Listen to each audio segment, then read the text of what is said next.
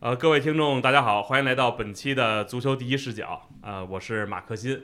呃，今天的嘉宾呢还是我们四个，但是呢，这个林老师先不来，还是先呃骆老师加彭雷二位好。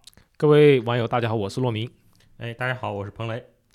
那个过节之前呢，就大家其实都有点就心不在这儿了。但是呢，今天呢，呃，骆老师这边也说了，说节前大家还是要录一期。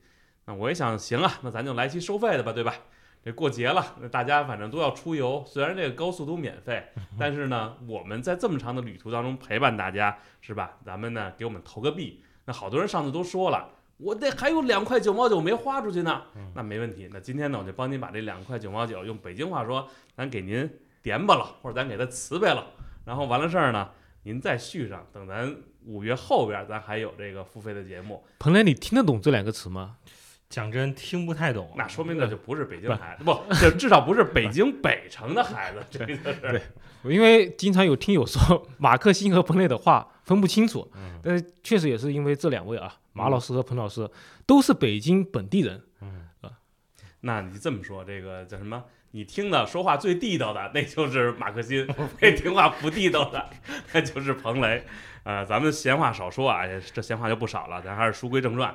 咱们今天呢找彭雷来，咱们肯定还是先说说意甲，然后说说这个争四，说说尤文，包括说说意大利杯这个半决赛。其实啊，我觉得先从尤文开始吧。上期节目里边好像意甲谈的少一点。因为彭磊也没在嘛，你正好尤文图斯呢，这个意大利杯半决赛，这是客场零比一输给国际米兰，嗯，再加上之前零比一输给那不勒斯，如果再往前倒的话，呃，不算这个欧联杯这个淘汰这个葡萄牙体育，呃，之前呢是零比一客场输给了萨索洛，那骆老师也觉得说这个尤文最近。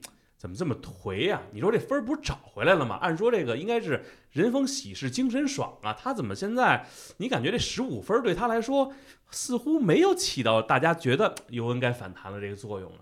这个十五分呢，大家其实可以这样理解：一方面他未来会扣，但是扣多少分可能不至不到十五分，不到十五分，但是这个扣呢，一定是让你刚刚好扣的你心疼啊。这个首先这个是力度方面，然后时效性呢？我理解的尤文的方法或者他的态度就是拖，先把这赛季拖过去再说，把这个什么利用这种什么法律诉讼的时效性啊，然后跟这个足协呀以及联盟啊去打这些官司，把这个事情先拖下去，然后把这赛季下赛季欧战什么的先进去，然后再说啊。当然了，这个骆老师说为什么这个